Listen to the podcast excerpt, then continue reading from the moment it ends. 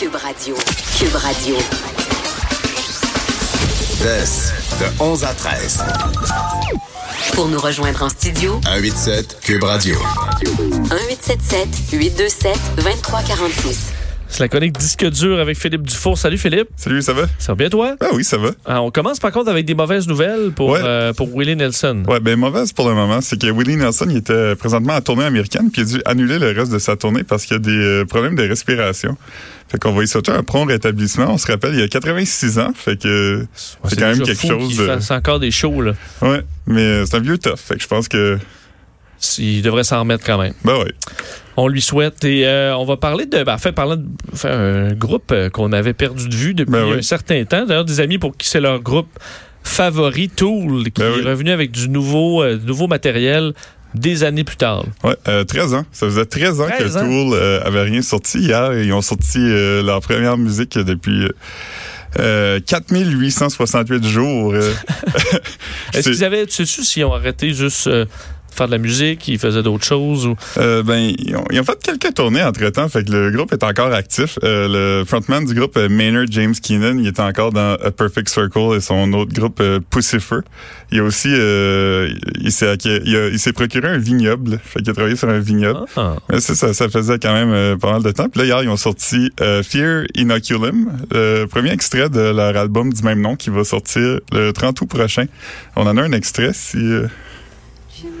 oh, c'est pas, le, pas pas la bonne chose. Est-ce qu'on a un extrait de Tool? Ah oui, Ouais, c'est- plus ça. Fait que c'est ça, tout de, de 10 minutes.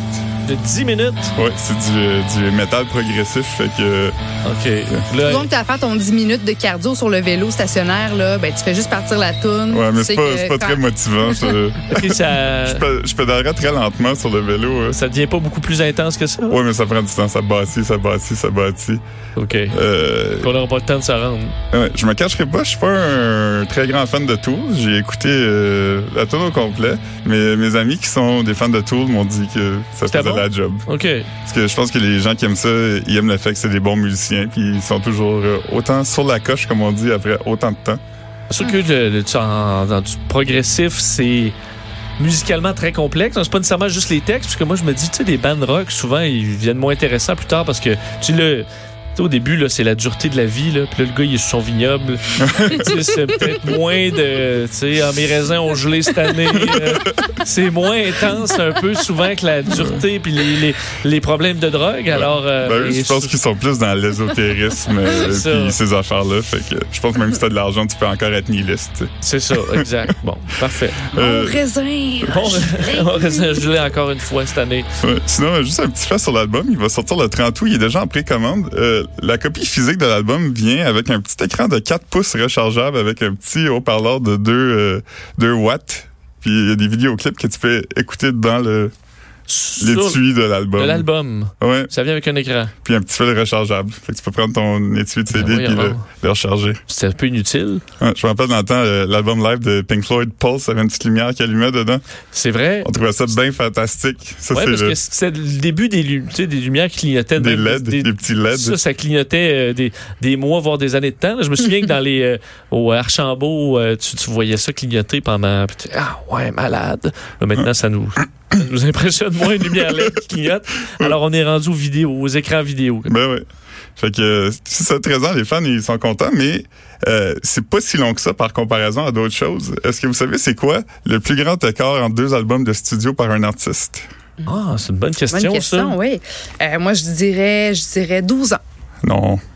OK. Ben, celui-là, c'était 13 ans. Ah, c'est dou- euh, Juste désolé. OK, bon, désolé. Ben, je vais y aller pour 20. OK, mais c'est pas tu voulais pas tu voulais-tu le nom du band ou le Euh, nom ben, de c'est une artiste, on peut écouter, c'est l'extrait Ah. qu'on a entendu tantôt.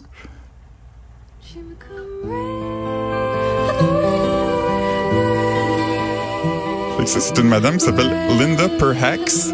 Euh, que c'était les sœurs Boulay. là. Ah. Mais c'est pas, c'est pas ça. Euh, elle a sorti son album Parallelograms le 1er avril 1970. Et son deuxième album a sorti le 4 mars 2014. Dans l'indifférence générale. Ouais. Non? Ben, elle avait un petit. euh, Je sais pas, mais non. C'est-tu la seule. Son seul record, c'est la- d'avoir rien fait pendant tant d'années. ouais, elle a été hygiéniste dentaire entre les deux, Ah euh, les deux affaires, mais elle a connu quand même un petit peu de succès. Puis le monde, il, il attendait qu'elle revienne. Puis je pense que ça ne tentait pas. Puis à un moment donné, elle était comme, ah ben. Souvent, les artistes prennent des pauses pour euh, s'inspirer, pour être capable de produire euh, du nouveau matériel. Être hygiéniste dentaire, est-ce que c'est source d'inspiration?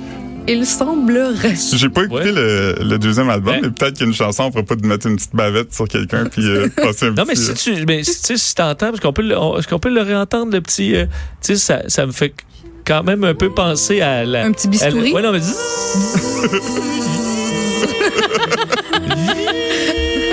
T'as hâte que ça finisse quand même. La- l'espèce de- ça part. Euh, Mais c'est ça. Fait que, on va peut-être s'arrêter un autre 30 ans. Peut-être. Euh, sinon, Chuck Berry, qu'on connaît tous, euh, Ouais. il, il est décédé récemment. Euh, lui, il y, a eu, il a eu un accord de 37 ans entre son album Wow. Rocket en 79 et Chuck en 2017.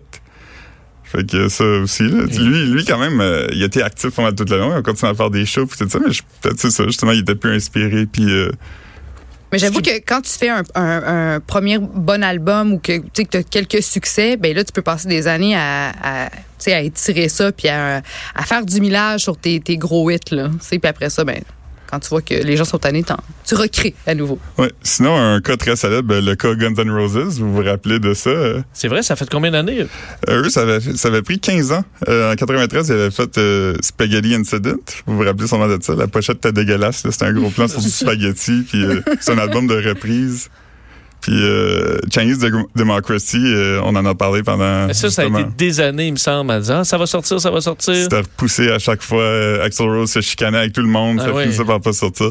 Finalement, ça a sorti en 2008. Puis euh, Puis c'était pas Yab. non. Mais Guns N' Roses sont revenus ensemble. Fait que le monde sont revenus excités pour ce band-là, malgré Malgré Chinese le Democracy. piètre album.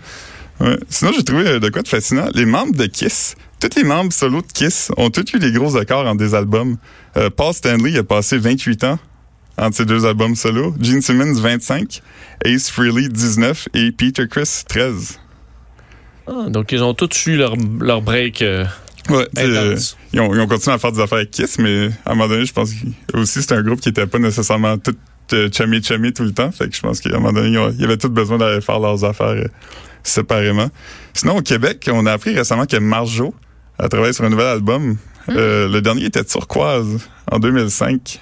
Oh, Quand donc, même. il va avoir eu un 15 ans presque. Là. Ouais, puis euh, le dernier, ça, c'en est un, on, sait toujours pas la suite, mais euh, Michel Pagliaro, son dernier album remonte à 1988, Sous peine d'amour, euh, c'est là-dessus qu'il y avait euh, les bombes puis l'espion, c'est Ouais. ce qu'on a entendu euh, à profusion. Ben lui, ça fait vraiment longtemps qu'il travaille sur un album puis qu'il en parle ici et là, mais on n'a pas de date, on sait pas quand ça s'en vient, fait que ça fait euh, 31 ans, Oh, il attend peut-être de battre un record. Puis...